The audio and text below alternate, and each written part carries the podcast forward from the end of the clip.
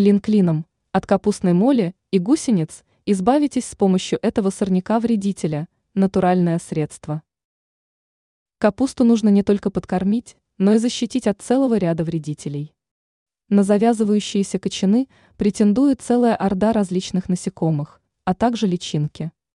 Одним из наиболее опасных вредителей является капустная моль. Также много ущерба от гусениц, а не самих белянок. Они питаются листьями капусты и могут запросто уничтожить урожай. Еще недавно казалось, что будут крупные тугие кочаны, но после атаки вредителей остается жалкое зрелище. Бороться с проблемой лучше сразу. Поможет народное средство, которое готовится из натурального компонента. Эксперт сетевого издания «Тут новости», агроном Анастасия Коврижных раскрыла простой рецепт средства из одуванчиков. Некоторые дачники считают это растение злостным сорняком, но самые дальновидные научились извлекать из него пользу. И речь не только о народной медицине.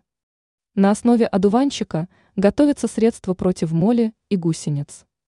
На стандартное ведро воды берут 500 граммов измельченных листьев одуванчика. Добавляют туда 1 ст. Л жидкого мыла, перемешивают и дают настояться 3-4 часа. Затем нужно процедить и опрыскать растения.